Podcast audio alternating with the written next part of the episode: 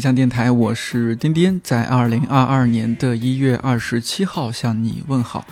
希望这档每周四更新的泛生活播客能够成为你晾晒心情、找到共鸣和听见生活更多可能的小阳台。明天也就是一月二十八号，开完年会，看理想就放假了。按理说这周应该在摸鱼中度过，不过这几天看同事们依然非常忙碌。有的准备年后上线的新节目和已上线节目的备播，有的筹备年会，还有新同事见缝插针准备年会要表演的节目。看样子也只有春节期间能相对安心的休息了。说起来，下周四我们节目会停更一期，不过因为去年看理想电台首届放飞自我新春歌会大受欢迎，所以我们策划了第二届。这次除了看理想同事，也面向看理想的主讲人和看理想用户进行了征集。这期番外节目将会在一月三十一号除夕晚上上线，可以期待一下。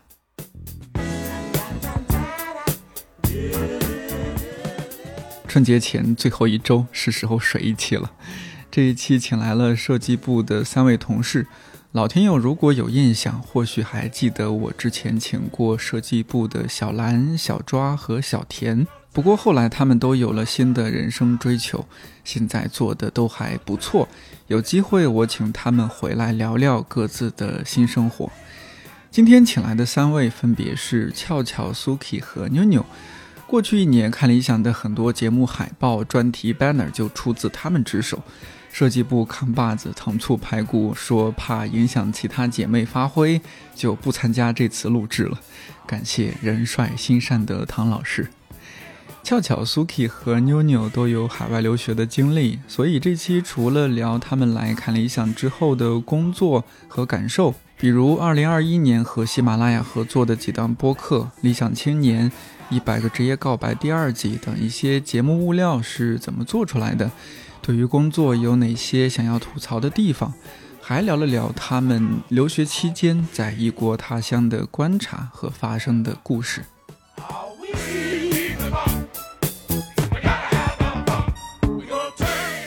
这个为什么找你们三位来呢？从我的开场方式就可以看出来。比如说，妞妞啊，你好，say 哟，哈哈，明白了啊。悄悄，bonjour。哦。呃，Suki，hi。嗨，就是多语言呗。因为我们算是有这一期有一点点像是总结，当然我们有一个主线叫来到看理想之后再也不想做设计了。嗯，三位都是设计师，我不知道在设计工作当中，你们最耗时间的是哪个哪一个阶段的工作吗？嗯，哪个环节是最耗时间的？我自己的话，应该是前期的这种思路的梳理，哦，然后草图画很多很多草图这一块其实是。很耗时间，然后后期去让它的那个画面变得更舒服，然后这一块也很耗时间，好像没有不耗时间的。Suki 和妞妞呢？比如说，在整个设计过程当中，哪哪个环节或者哪些环节相对来说是比较耗时间的？我感觉就是分项目，有的项目是。沟通这个方面比较耗时间，就是像你做出来的东西，你有一个你的思维逻辑导出到这个结果，但是你可能呈现的画面给受众来看，或者是给对。接的编辑来看是没有 get 到那个点，然后你需要把你前期的整个过程跟他沟通，然后两个人达成一致吧。这个其实也是挺耗费时间，因为每一个人。对于这个画面的理解程度和就是审美喜好都不大一样，嗯，然后可能更多的在提案的过程中，需要把前期你的思路要给还原一下。你就像《理想青年》那档节目当初设计的时候，咱俩就商量嘛。我说我想到《理想青年》，想到理想，嗯哼，理想就是灯塔，青年就是偏绿色的，还是那个绿色是本来就确定的。当时我记得是好像给了几个意向图，有什么竹子，然后有灯塔，对几个，然后你好像是给我了一句话，说是理想是指引，嗯，对的一个什么地方，对对对对，然后我们确定了是灯塔的这个方案。这个其实我觉得理想青年那档节目还做的挺顺利的，前期确定的比较早，嗯嗯，后期就没有变那个意象，只是说更改这个图的细节啊，或者是画面的这个呈现上，嗯还还比较顺利。啊对，我不知道在我们音频节目这一块儿，咱们也许还没有完全梳理好，你们是怎么想的？就是感觉我们的开开屏的风格啊，什么这些海报风格什么的，有一些什么样的原则吗？我们现在就开放式的一些聊一下，我想听听你们现在一些想法。其实现在也是在做一个平衡啦，就是嗯首先一定是要以内容为导向的，是一定要是匹配内容的，这个是基本原则之一。然后嗯另外一个是也是，就是要跟其他的平台有所区分，就是我们是有看理想的感觉在里面的，所以一直也是在做就是品牌调性和。嗯，不同的内容之间的这种平衡，就尽量每一次的物料都能做到这两点，但什么叫看理想感觉的？我觉得这就个就很微妙。很微妙，对吧？对，之前就是统计了一个，嗯呃那个唐老师也是通过他之前总结出来了一个关键词，可能是比较诗意的，什么安静的之类的这种。不闹腾的就克制的，对克制的。然后可能我们会有一些是不去做的，就像照片类的，嗯嗯，就拼是贴类的，拼贴类的，只是放一个，假如说放一个道场照片这种，嗯点击率会很高，但是我们不是打算做这种海报。嗯那你们现在个人感觉啊，就是说到看理想的设计的风格，给你们什么样的感觉？怎么样去描述一下它？妞妞可以描述吗？现在首先肯定是安静的，安静的，哦，嗯就是就是看理想，就是不是就是给人一种闹腾，然后那种就是可能是受众也可能跟我们的受众也有一定的关系。就社恐的 社恐的设计风格是吗？然后，然后还有就是，嗯、可能也不会用就是特别潮流的，嗯就是就是是会保有我们自己的态度，或者是自己的那个会延续那个品牌调性的那种。不能够潮流一些吗？那或许有些节目就是希望潮流一些。但是潮流就是它可能就是也会有一个度嘛。看理想的潮流就是跟当下的比如说设计趋势，或者说他们做一些像潮玩啊什么的，就是这种的潮流肯定也是不一样的潮流。哦理解上会不一样，或者呈现上会不一样。你就像是我们因为这这两年和和香奈儿也有合作，今年和 GUCCI 也有合作。嗯、那如果想提到他们的合作，他们都是相对是比较潮流的对，fashion 一些的，还有是奢侈一些的。那会不会和我们的本来的调性，呃那个设计风格会有一点点不太好做啊？其实也嗯不会，但呈现出来，当然我觉得还好。哎，对，因为、嗯因为他们其实就是也是走那种经典的那种、嗯那种品牌，就是其实跟我觉得跟我们的品牌调性本质都是那种属于有底蕴的那种，哦，它就会有一个共通性上面。我们底蕴还是要欠缺一些。我们毕竟是一五年左右才成立的公司，还很年轻。但但就是嗯就是最起码那个沉静下来的那个嗯氛、气氛是氛围是一样的。少年老成。哦，或者说可以说是经得起时间考验的潮流。你这么说的话，我确实觉得我们之前很早前做的那些海报啊或者封面图，依然觉得哎是经得住考验的。嗯，还是觉得好好看没觉得过时它过时了。嗯，嗯，所以这也是设计时候要体现在里边的。对，嗯，你们三位都是学设计，其实之前我们没有很好的聊过天，就是你们，因为我知道设计其实很有很多很细化的方向哈。呃，你们分别是怎么样一个设计专业方向？比如说大学的时候学的，妞妞说一下你是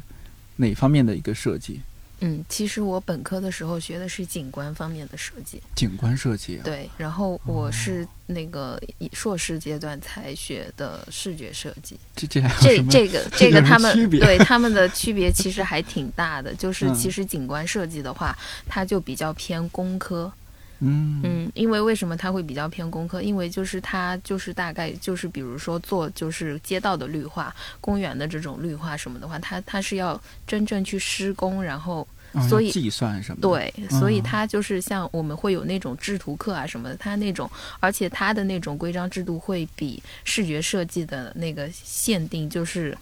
更加的严谨一点，所以它其实就是是嗯。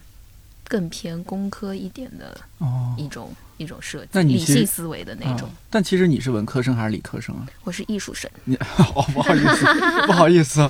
你今天提醒了我，我们经常说文理科生，不能忘了艺术生，还有体育生这些。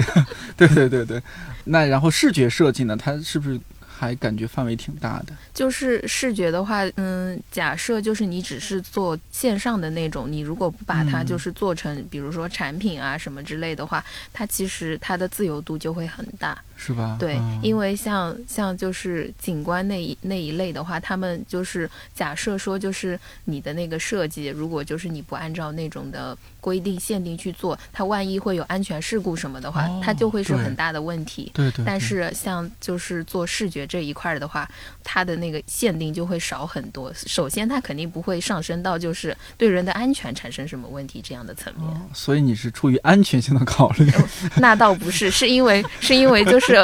当时啊上上大学的时候，就是觉得艺术生可能在理理性的那种思维和那些计算方面。就还是有一定欠缺，就是当时当时觉得还蛮难的，然后然后经常如果做就是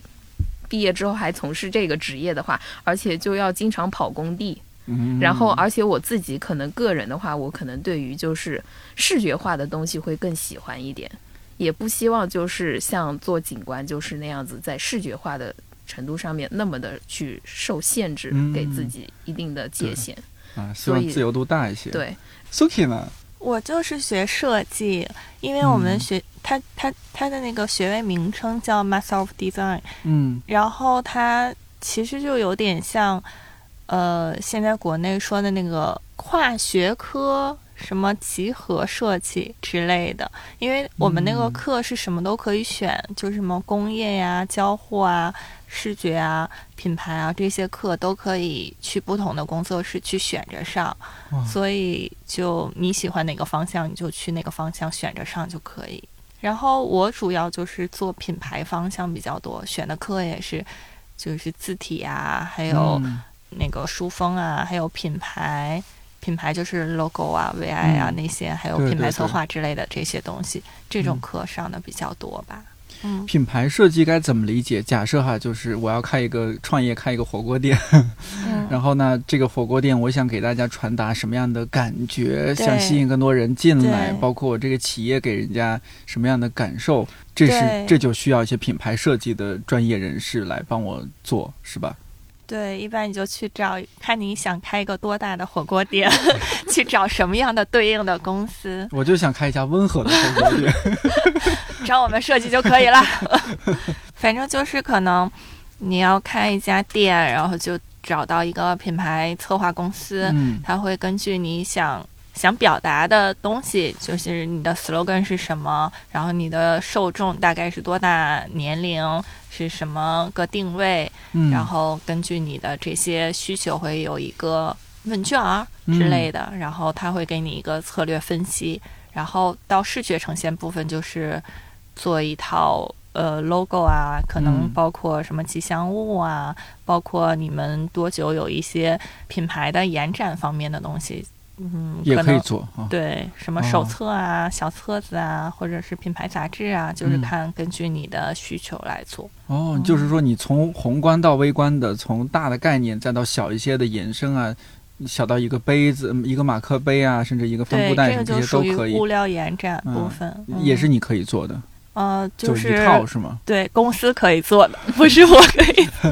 那你是可以设计的是吗？嗯，对对对，哦。这种这种是课上有学，然后我毕业了之后就去到一个品牌公司，但是那个品牌公司细分的比较细致，像我们那个部门就叫品牌部。然后它嗯。就只是做 logo 和 VI 方向，哦，像后期的像视觉呈现，就是他们要做一个海报啊，嗯。或者是想做一个宣传单啊，或者是做一个菜谱、菜单啊，这种就是会不同的部门，什么视觉部啊，嗯还有什么画册部啊，就是嗯会分不同的部门去做。哦，嗯所以你去的应该是专业的设计公司，所以才会分这么细。对对是吧对，比较大吧，可能它那个业务量比较多，然后就嗯把那个部门分的比较细化。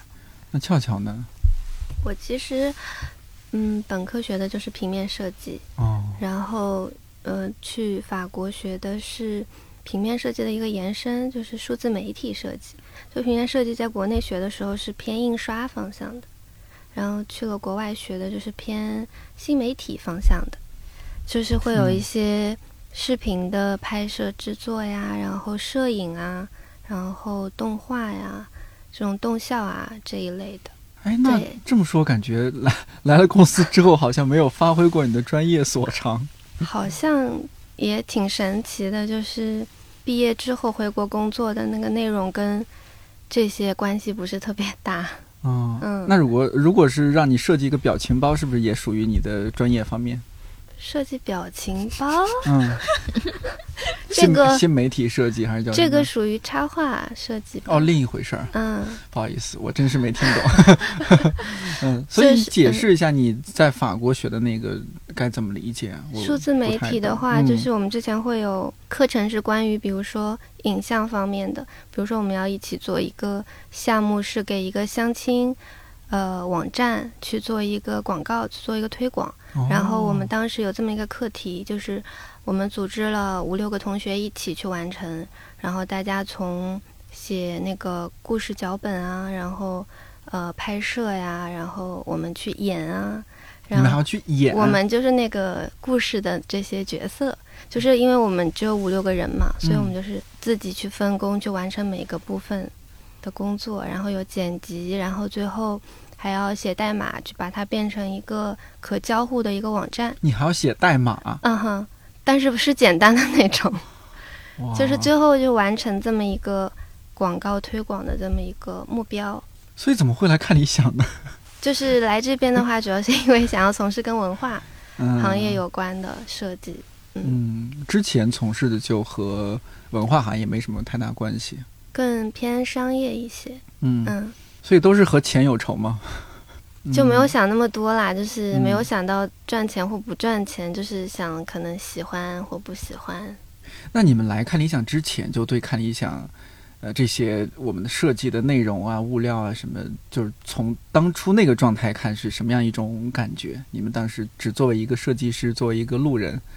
看看理想的这些东西，当时他给你们什么样感觉？包括他什么样的点吸引了你们呢？来看理想之前，为什么会是看理想的粉丝呢？是因为就是觉得它是同类型的那个 A P P 里边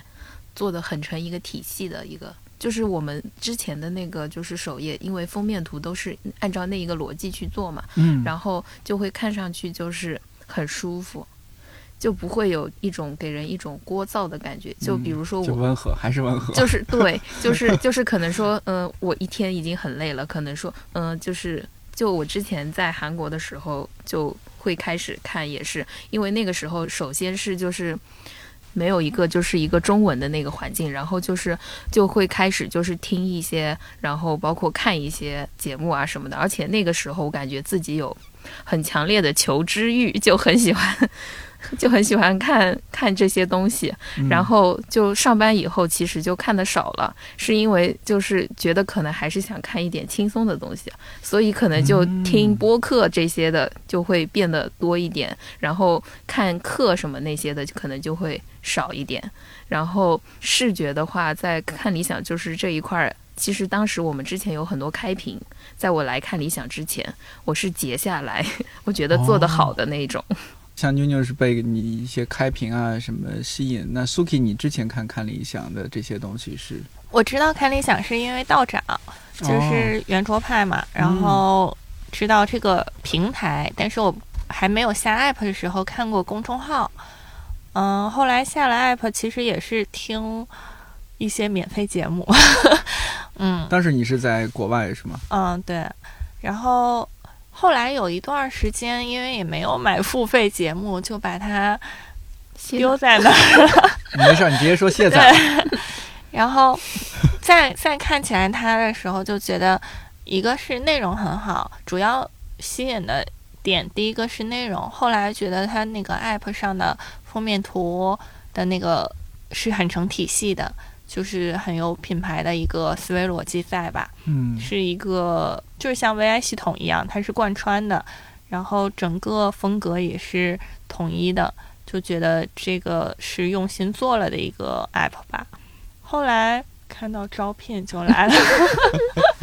对，嗯，然后到现在，我我觉得就是我们都不同程度都会有疲惫，包括我自己也是。我看唐老师尤其比较焦虑，经常唐老师给我感觉就是，哎呀，我们设计还是做的不够好，该怎么样进步呢？该怎么样努力呢？你看看我我们现在最近做的这个，给你什么样的感想？就糖糖醋排骨经常处于一种焦虑当中，这可能他也是他的一部分性格。你们你们觉得平时限制会特别多吗？我目嗯前就是限制倒没有给我造成很大的困扰，哦，是吗？哦，我我还是是说设计师需要一些框？我会觉得有限制的话，我大概能有一个方向，嗯，就是知道我要往哪个方向去，然后我在这个方向里面，我尽可能的去发挥自己。就你没有太太困扰哦。我比较困扰的可能是没有方向这件事情，就是方向不明确呀，然后方向很模糊，比没有方向嗯，可能。更可怕啊、对。对，但你们说的这种没有方向是指什么没有方向？是比如说一档音频节目我们已经策划的差不多了，那你还需要什么方向呢？作为设计师的话，就是有时候，嗯，节目本身，比如说给到我们一些资料，嗯，但是就是它其实呃信息是很多的，哦，就是它有没有很具体，有些时候是没有非常具体的一个核心的关键词啊，或者怎么样，因为它这个信息里面有很多关键词，然后嗯我们可能并不是节目的策划者，所以我们不太清楚究竟哪个关键词是最重要的，所以到当时就是可能会有一些迷惑。我们举个例子，比如说，比如说马克思韦伯那档节目要上线，我当时就想，哇，这个让设计师怎么设计？因为嗯，其实 就是它内容又相对生涩一些。当时的话，封面图是我在做嘛，然后哦但是那个其实并没有很复杂，是吗？嗯，因为它不是完全说要去理解社会学这件事情，然后其实我们有一个系统，就是可能这一类的节目就是用作者的头像去做主要的图形嗯，就好了，这就相当于给了一个方向了。对，很明确的。一个方向。对，嗯，你在这个方向之下再去做一些调整就可以了。对。那有没有哪一次是觉得真的是绞尽脑汁都觉得没有什么方向就很难做的？可能经常就是会有那种，就是可能一开始确定的那个方向，后面会发生变化。因为什么发生变化？我觉得会有这样一个一个偏差吧，就是我们可能一开始不是会给草图嘛，但是我们对草图的最后呈现，我们内心是有一个画面的，但是这个画面就是跟我们的编辑们、跟我们的策划们，其实对这个草图最后呈现的结果的感知是不一样不一样的，对对。哎，这个里边我也很好奇，就是如果说编辑和设计能达成一致，这是挺难得的一个事情，是吧？对就比如说从我的角度来理解，我会更注重文字内容，或者说这档节目的内容体现出来的一些元素，希望海报能呈现。但是从设计的角度来说，是不是更看重说它的图像体现了什么？就一个侧重文字，一个侧重图像，还是该怎么说？我们的冲突冲突会在哪儿？其实我觉得文字和图像，其实他们的那个就是冲突的点，我觉得是属于就一开始可能就要沟通清楚，就是说我我希望，如果说我作为这个节目的策划，我可能说更希望突出的是哪个点。嗯，然后，那如果说在一开始就确定的情况下面，是不是就是比如说我就是要突出这个文案的，那那个时候在一开始做就是为这个做方案的时候，那图像是不是就是可以相当于是没有文字那么占那个主导位置，就是不是可以规避掉后面嗯重来的那种后果。我觉得这可能是一方面，然后就是可能另外一方面就是可能说做出来做出来之后，嗯，大家发现好像就是跟预期的好像不太一样，然后可能会出现嗯就是换方向的那种对对对。情况。但你们有印象哪哪一次哪档节目会做的时候比较抓狂吗？就是它出现一些大家意见特别不统一啊，或者怎么样？我觉得做那个运营这一块儿的物料的时候，其实跟做节目的也不是一个逻辑。哦，也不一样。对，嗯，就是运营的话，其实我们是需要它实际转化的，所以它可能更需要突出的是运营的信息。字儿要大，要有感叹号营。销的那种信息 可能更突对对对出的是，嗯，对，所以这个又跟我们的就是封面图还有那个节目的那些所有的物料也不是一个逻辑。能不能这么理解？比如说我们的封面图和海报要求温和的话，你这边就妞妞你这边的偏运营的、营销的物料要没那么温和，要刺激大家的神经。其实我们、嗯我我接到的，我可能接到的那个那个就是形容的那个词，我觉得可能是用相对活泼一点嗯，来形容吧，因为就是。活动的话，其实，嗯、可能说就是活动的话，其实一般按活动来说的话，它可能就是要热闹，但是热闹就不是我们的啊调性。好难啊。对嗯那怎么办？那那所以在热闹当中，那我们只能往下往下对往下降一点，所以我们可能相对的选择活泼一点的。就是想赚钱，但又不能体现的太明显，是吧？能这么理解吗？也可以。所以这时候，如果设计师可以通过哪些方式来给他闹中取静一下，在设计风格上？嗯，那首先就是用色上面，我们肯定就是用不了其他就是办活动的时候那种特别喧闹，然后饱和度特别高的颜色。啊，锣鼓喧天的那种颜对色，对啊，然后比如说做活动的话，其实做那种活动的物料的话，可能经常会用到的，就烘托氛围的那种什么彩带啊什么，我们都是绝对不会用的。嗯，对那些，然后然后构图什么的话，其实我感觉，嗯、像这些的物料，就是它其实色彩上面有了一个基础调性之后，整个就会静就就静下来一点。下来了哦，就没有那么闹腾了。对即使上面有一堆感叹号，它也没有那么闹腾了。但当然，在这个时候，我们也会就是，嗯、去跟我们的就是运营部的同事们去沟通嘛。然后觉得说，就是我们要在嗯可以达到营销目的的同时，然后也要符合我们的调性的话，就大家沟通的话，其实也还不至于说嗯，会出现什么一定要很大 什么之类的这种。你们在之前的工作环境当中，就如果这两个相比的话，觉得是更舒变得更舒服了吗？还是说感觉从一个坑掉进掉进了另一个坑里边？这个危险发言，这个实在是狗头保命，啊，这个要不没什么，你然你先回答一下吧。我可以回答呀。呃，从我的角度来说，因为毕业到现在已经经历过几份工作，你就会发现没有完美的公司，也没有完美的职业。嗯，每个职业有它当然让你身心愉悦的地方，也有让你身心乏就是非非常上火的地方。啊、所以就是看自己心态怎么调整了。有些，比如说，哎，该放过自己就放过自己，或者有时候觉得，哎，完成比完美更重要，这样你才能更长久的去把这个工作做好嘛。要不然你纠结在那个点，就很难再迈过去。你会觉得天底下没有任何一份工作是自己想做的想做的是合适的，甚至会把自己会把自己初心忘掉。生活还要继续。呃，我有时候会好奇啊，就是因为我自己没有过在国外留学的经历嘛，嗯，有时候看着就是一些同事留留学回来，我就会好奇说，因为国外和国内环境完全不一样嘛，你们三个人又分别在不同的国家、不同的城市，那你们就从国外回来。就是看到国内的一些环境啊，或者说什么，你们会有一些落差。当然说主要是专业环境啊，就设计各方面，你们会有一些什么样的冲击吗？或者说有有什么样的对比吗？或者你你你们可以给大家讲述一些什么吗？很明显的一个差别是，就是我觉得我们国内看展太贵了。这个因为我看 我看的比较少，所以这个对我影响不大，我不太了解。就是就是觉得就是我们国内就是像嗯那一些就是大师的展啊什么的话，就感觉可能艺术这个层面还是就是有一定社会阶级和那个一定的就是。钱吧，嗯就是资金这一块，对有有嗯经济能力的人可能在消费的一个东西，但就是就拿你我不说，我嗯不说其他国家了，嗯。我说就是在我在首尔感受到的是，就是其实就是看展这个事情，对于他们来说，其实是一个很和去咖啡馆差不多的事儿。对，就是它不会是一个比如说高消费或者说什么样的人群才能去消费的一个东西，所以这又要说到，嗯。就是不是就是我们的美誉，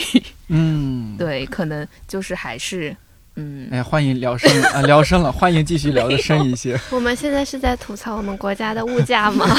聊到了就是民生问题觉，得就是就是觉得好贵呀、回来之后看展或者你举个能实际一些的例子嘛，就让我感受到这种差距。比如说，我看到国内的一些展，一些偏美术方面的是两百块钱左右，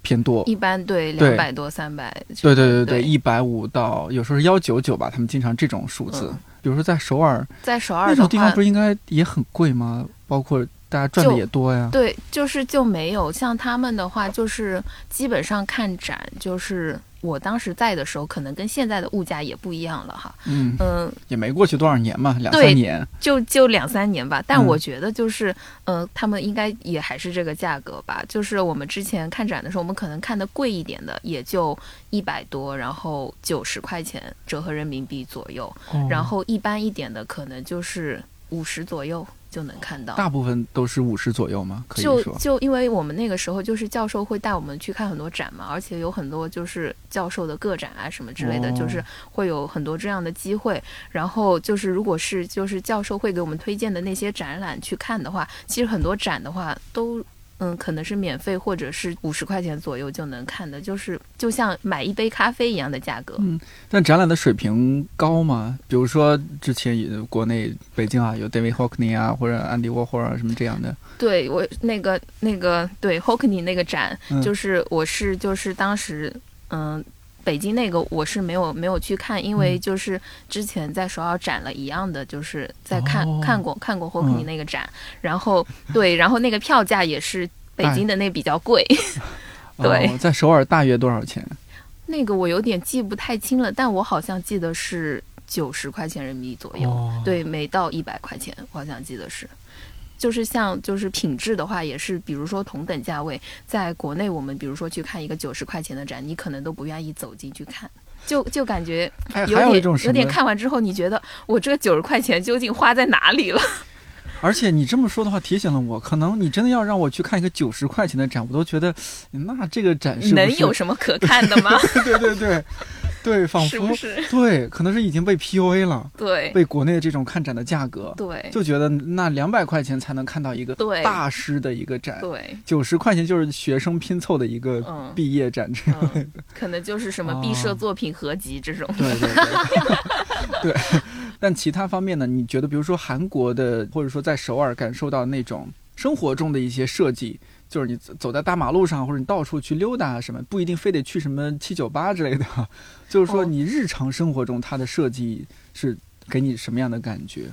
哦，还有一点就是嗯，像韩国的话，就是他们就是设计类的活动会多一点，经常会有就是他们韩国那个字体设计那种什么双年展之类的。然后，嗯，那像这些活动的话，就是也会就不光是我们亚洲圈的这些设计师，他也就会有那个。世界圈的那些设计师就是来参与，然后就是他们像这些的话，就像你刚才说，在街上或者说什么什么看到的这些，就是他们画廊什么的也很多，就不像就是我们可能是你去七九八才能遍地都是画廊对，什么。对他们就可能地方小 或者是什么的话，它的那个密度会相对相对高一点，嗯，也是有这一方面原因。但我觉得就是普遍他们审美可能会、就是、确实要更好一些可。能要好一些。我记得之前出国玩儿，比如说去越南的时候，好神奇，当地人就是他可能和在旅游这个行业嘛，他能够清晰的分辨出中国男性、韩国男性和日本男性。气质不一样啊，哇，这，但我第一次去我就很震撼嘛，我就觉得怎么认出来的？那比如说相对来说，中国男生不太不太捯饬自己，相对哈，那你一看这个男生男生比较糙啊，头发也没有一丝不苟，也没有头油什么的，就觉得啊中国男生你就上来就说你好，去哪里是吧？但韩国男生和日本男生有那么明显吗？就他们竟然也分得很清楚，呃知道啊，和这个是说啊你好 C 要和那个是说空气青蛙。那我又要这么反问你了，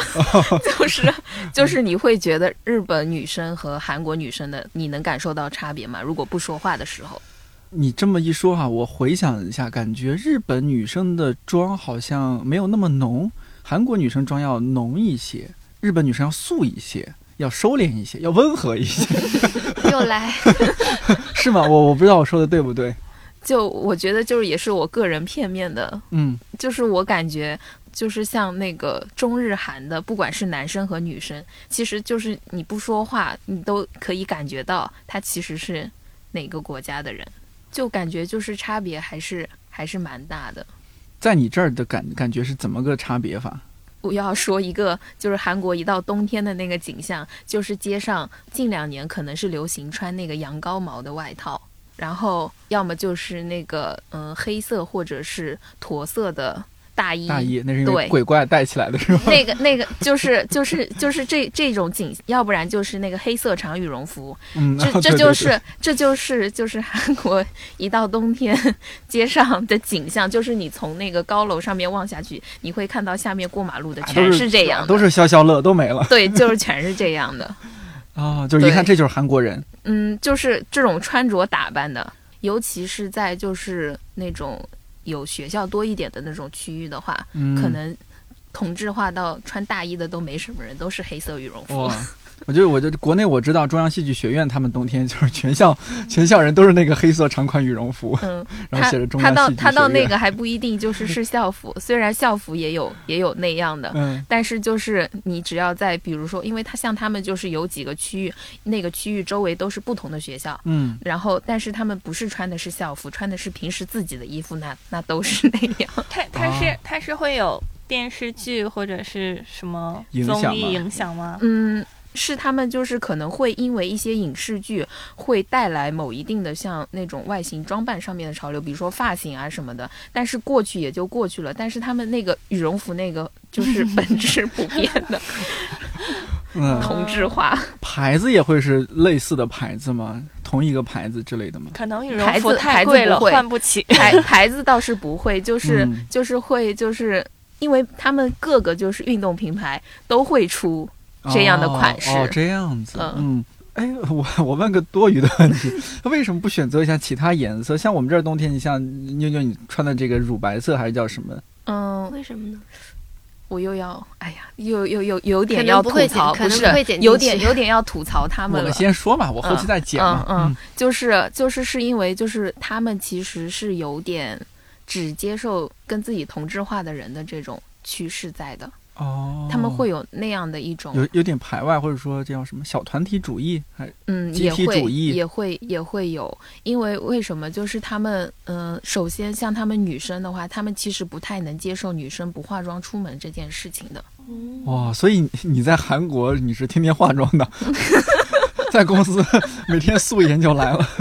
就是就是就是，就像做小组作业的时候，他们其实就是，比如说，嗯，因为大家其实没有一个固定的班级，都是你选到某一个课的时候，嗯你会去到那个教室上课，你可能就是跟就是你去到每一每一门课，你这些同学可能都是新同学，因为大家可能选不一样的课嘛。嗯，然后，那你走到那个的时候，就会而且会面临到很多就是小组作业这样的情况。然后这种时候很很有趣的现象就出现了，就是分小组作业的时候，你会发现他们韩国人很不喜欢跟中国人一组。为为为什么呀？因为中国他们首首先他们不是很崇尚欧美那些嘛？嗯如果如果那个班里面就是一起上那个课的时候，就是会有就是西方脸孔的那些留学生的话，呃，那些英语很好的韩国人，他们就会非常积极的去跟他们一组。然后他们就是这些这些抢完了之后，剩亚洲地区脸孔的这些这些的时候，他们就会先去抢跟那个日本人一组。刻板印象，对，就是会有一种刻板印象，而且其实就是我觉得他们对中国也是有一定的偏见的。嗯，嗯是是，嗯。对，因为我之前遇到过一个教授，他就是很讨厌中国，嗯，嗯对对然后对然后我们在他那个课上就被他 虐的，后面都跟学弟学妹们说不要选他的课，他不喜欢中国人。嗯哦，对他们但是但是这种情况只出现在就是可能说他们那种年龄比较大一点那种很老的那种老教授身嗯对上。他们是经过了很多的历史，他们对对于比如说对。其他国家、周边国家有些复杂的感情。对，就他嗯。不是、他不是一个客观或者说是一个包容的嗯那种心态的。是是，然后，但是我们遇到的就是其他的那些，反正其他课的教授都还是很友好的，嗯然后对，也是个别现象，对，就很嗯。个别，也不能说就是他们都那样去引导那种民族的。嗯。嗯嗯然后像他们的话，就是嗯，这个就经常反正分组的话，倒也不是说我要吐槽他们，因为我曾经真的是遭遇过一个很惨的一个 一个那个组员，那个韩国女生跟我一组那个做那个小组作业的时候，她就是每次都放我鸽子。就我们那个作业是一个摄影课，然后要看一本韩语的书，然后那个书是一本摄影的，叫那个没有表情的照片这样一一本书，然后那个是要一人看一半儿，然后看那个书之后，大家要做一个汇报，然后呢就大概一人分一半儿，看完那个书之后，相当于他做他的部分，我做我的部分，然后合起来之后，其实。怎么说？老师其实应该也是对两个人部分影响，其实合作的合作的部分也并不多，但是但是他就是每一次他觉得就是因为他那个书就是他前面会可能会有一个就是。总体的介绍怎么怎么样，然后他觉得我们要一起看那个书，然后就是我首先看韩语的书，肯定不比看中文的书那么顺畅嘛，然后我嗯。提前就会做很多功课，然后就反正看得很慢，也是在花时间很久的时间看那个书，但是我们每次约好就是每周会约一个碰头的时间，那个那个的时候，他每次都会给我发短信说什么什么原因我来不了，什么什么原因我来不了。然后反正我就只有上课的时候见到过他，然后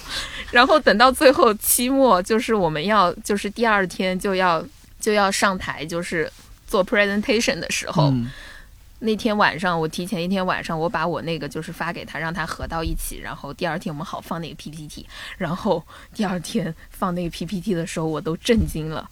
他把我那个后面那部分，他把我的那个部分，不知道是故意还是就是无意的，就是改掉了。因为像我们，我不知道，就是你们在那个就是之前做那个 presentation 的时候，就是会不会先写好那个稿子？就是我口头陈我一般的话述的那个，我一般的话就是、场。就是会写稿子嘛，因为嗯，像你法语、英语就是韩语也不是我们的母语，嗯然后我一般会那个先用韩语的稿子会写，写好了自己会在家演练，嗯然后就是很认真的准备，然后当他把我那个。那个部分改了之后，我心想还好我对内容很熟悉，才就是当时在那个上面没有出现什么洋相什么之类的，就是没有造成那样哦不好的结果。然后后面给给我们教授发那个 PPT 的时候，我还是发了我自己的原原版原来的那个版本。就那个时候我就觉得 那他改掉了没有和你讲吗？对，然后我当时我就觉得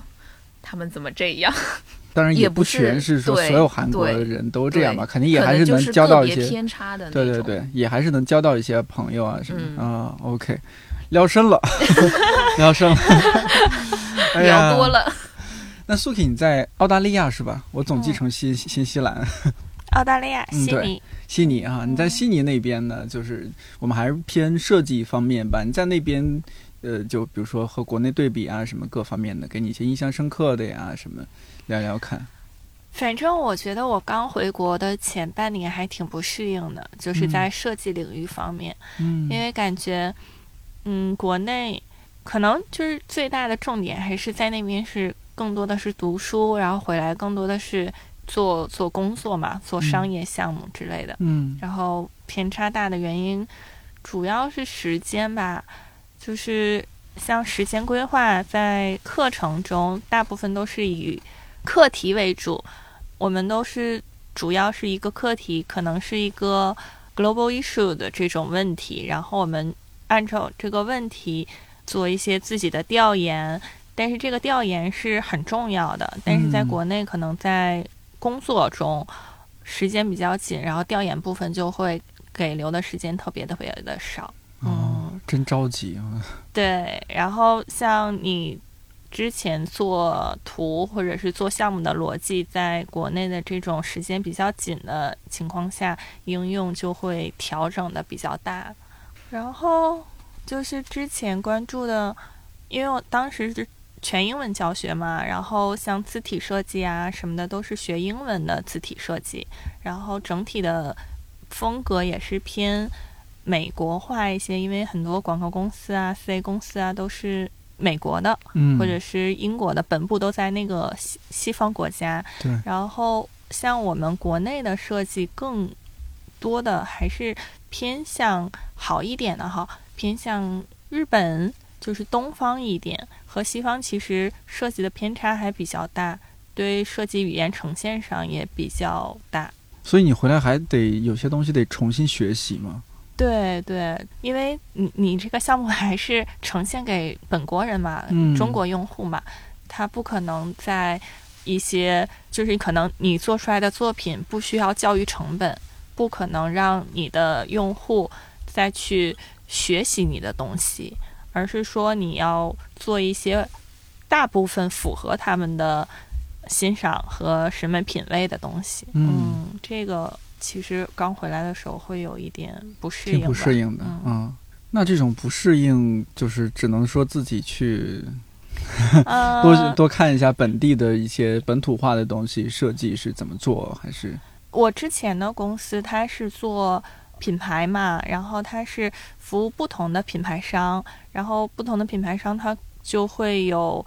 嗯，什么行业都有，不同的就是行业属性会有不同的那个标准，可能嗯像美妆方面，他们会更喜欢。欧洲啊，或者是欧美的那种感觉，嗯那这种方面其实发挥的就比较多。那像其实像我们这个看理想书籍偏向出版啊书籍行业一点的，其实还是比较亚洲的，嗯嗯，就会和之前学的不适应性大一些。那你嗯刚来公司的话，会不会也需要挺长时间适应？嗯也会，但是我这边主要是还是负责就是商业方面多一点，就还好一点点。商业方面多一些，是就是像商业节目是吗？对商业节目多哦一些，就是也是根据这个品牌的调性和看理想调性的一个结合，不光是只是做看理想本公司化的对东西，那就会嗯。好一些，你多少有这方面的一些经验哈。嗯，我觉得是稍微好一些。那俏俏呢？其实应该跟 Suki 差不多吧，就是因为你做设计针对的对象不一样了，嗯所以肯定是会不一样。可以说说你在呃，就是你在巴黎的时候，那那边学设计是怎样一个氛围？你你会是怎样一个生活或者学习的状状态吗啊？对，学习工学习的状态吧。我觉得非常的多元。首先，这氛围就是那个地方就是有各个民族，然后各个国家来的人，然后你的同学的年龄也是各种各样的，就是有年龄大的，然后也有年龄小的，大家的背景都是都挺不一样的。其实，在那个巴黎学习的时候，就经常会去泡他们的图书馆。他们图书馆就是你也可以接触到各种各样的领域的东西，就比如说，嗯，你有影像的，有艺术的，然后有文学的、科学的，你都可以去接触到。然后我自己的话，就是对各个学科都蛮感兴趣的。然后我觉得在那边的学习，就是把我视野上打得更开，嗯，视野上更开阔。然后，就我的同学很多是原来他可能不是学设计的，然后他可能有的是从三十岁开始，他想要去从事摄影啊，嗯或者是他呃在这个学校学了一段时间，他觉得他更想要去做别的行业，他可能就离开了。呃，所以我觉得这些同学对我的影响比较大，就是让我觉得你好像不用非要在某一个年龄或者某一个阶段，你就要去做某一个事情，嗯，不是一一对应的。就并没有特别的要限制到自己。对，嗯，你在那边，我印象中啊，法国是不是相对要奔放那么一点点，华丽那么一点点。我？觉得他们其实还挺自由和随性的，嗯就是他们的，嗯嗯，你在电视上看到他们的演员，如果去表演也好，参加什么呃采访也好，他们的服装就是跟他们平时差不多。哦，嗯，他们不会为了这些场合说穿很正式的服装，嗯。然后他们的艺术创作的话，也是要追求随随意自由的这种感觉。他们可能不太喜欢那种很拘谨或者很规规矩矩的样子，然后他们希望是更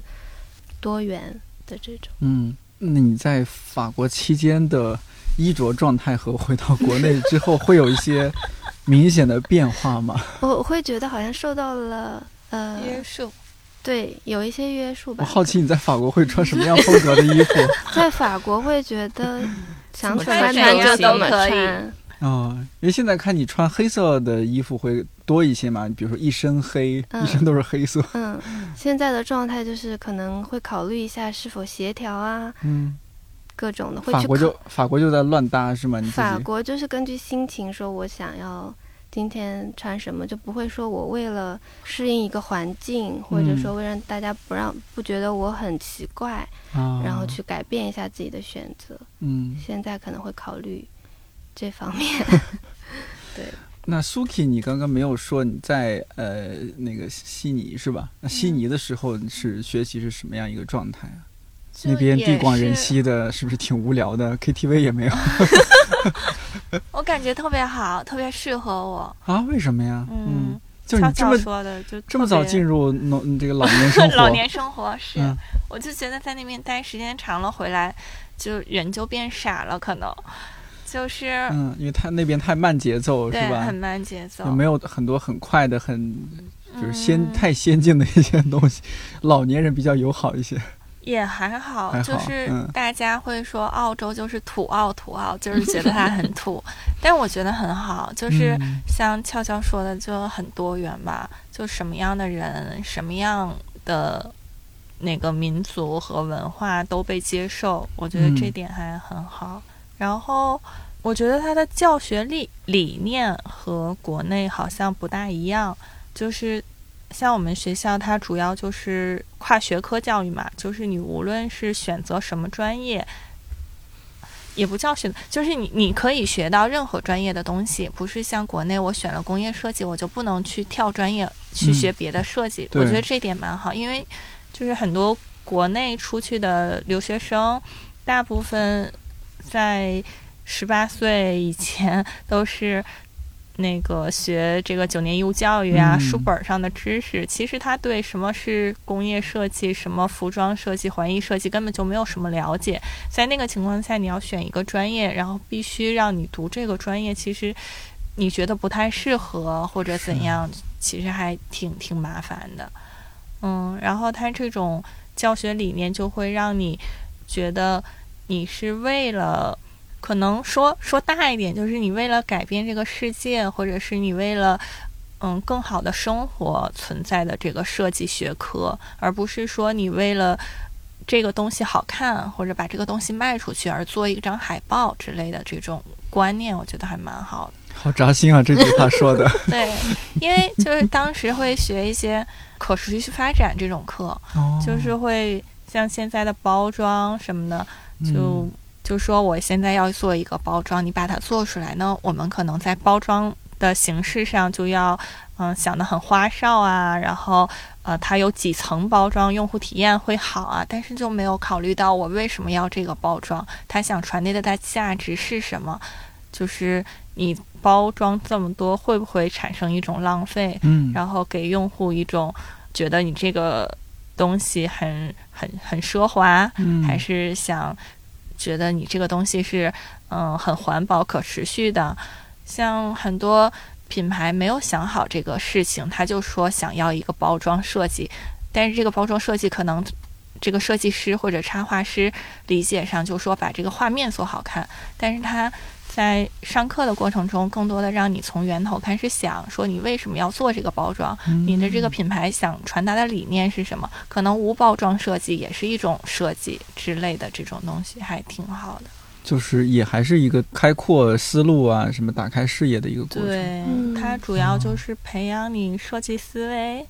嗯，就也没有告诉你这个这个排版该怎么排版，什么颜色好看，其实也不是怎么、怎么上课。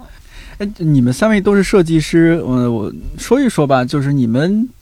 不管不考虑太多因素，不考虑说你你是看理想的一个员工啊，你们是自己想做什么样理念的一种设计？其实我是就是，嗯、就回国以后发现自己对就是独立音乐什么的，就这一块很感兴趣。嗯如果说就是在嗯任何就不受限限制或者说那个的情况下面，我可能就是想做这方面的设计吧。比如说独立音乐人他们的那个 CD 啊，什么专辑对，啊比，如说像这种实体专辑啊什么的，我对就是做出来实物，或者是就是想做一点更有意思的事情。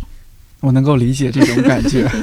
就现在我们不得不说，就是完成任务的那种元素，那种会更多一些，是吧？对，因为完成一份实际情工作况，对，但你会觉得它不够有意思，嗯，嗯，不够有趣，对。相对来说，对，嗯，然后也也会就是觉得说，就像我又要说，就是之前上学的时候，可能那个就当时那个教授对我影响还挺深的，就是可能做那个很多事情的时候，就是想的是，就是我做这件事情，我以后的还有什么可能性。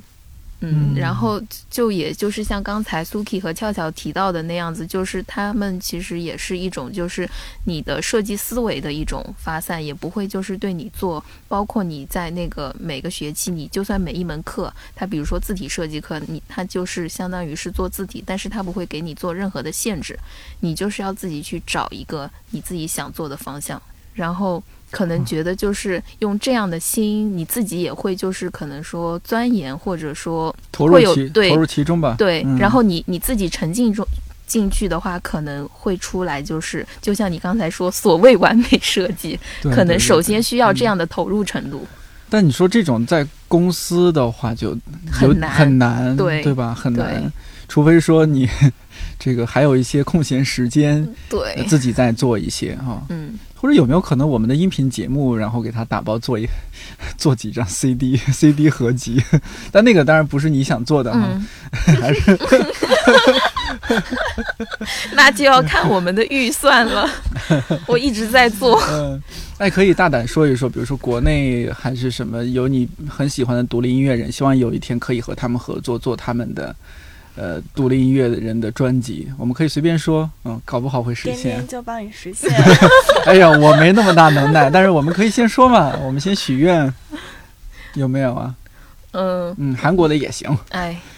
就就那个什么，就是之前落日落日飞车不是跟吴赫合作了有一首歌嘛？嗯对他们那个那个专辑里面啊，有一首那个那个歌，反正我还挺喜，国内的话还挺喜欢那个落日飞车的，嗯，或者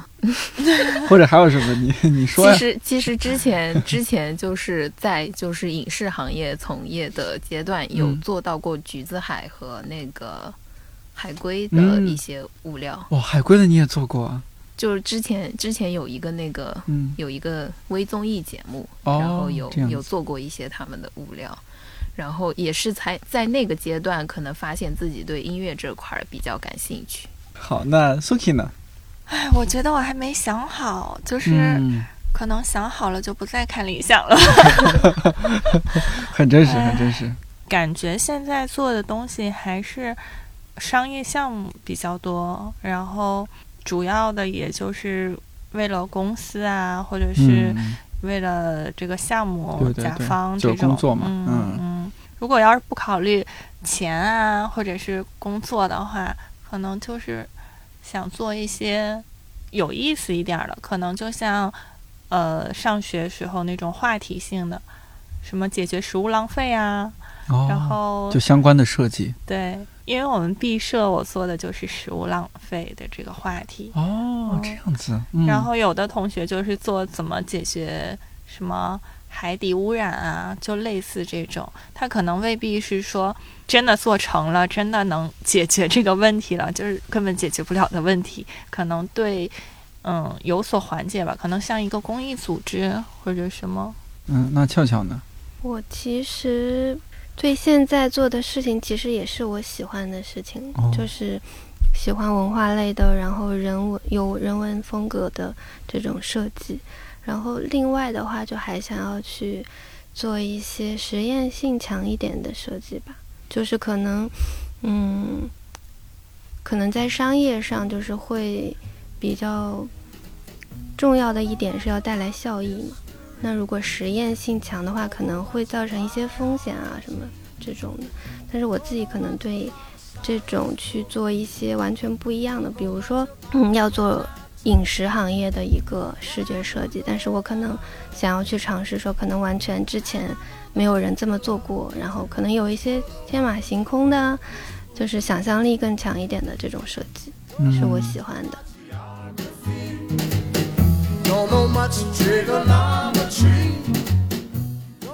我知道有很多做设计的朋友听咱这档节目，也一直有很多人夸看理想的设计作品，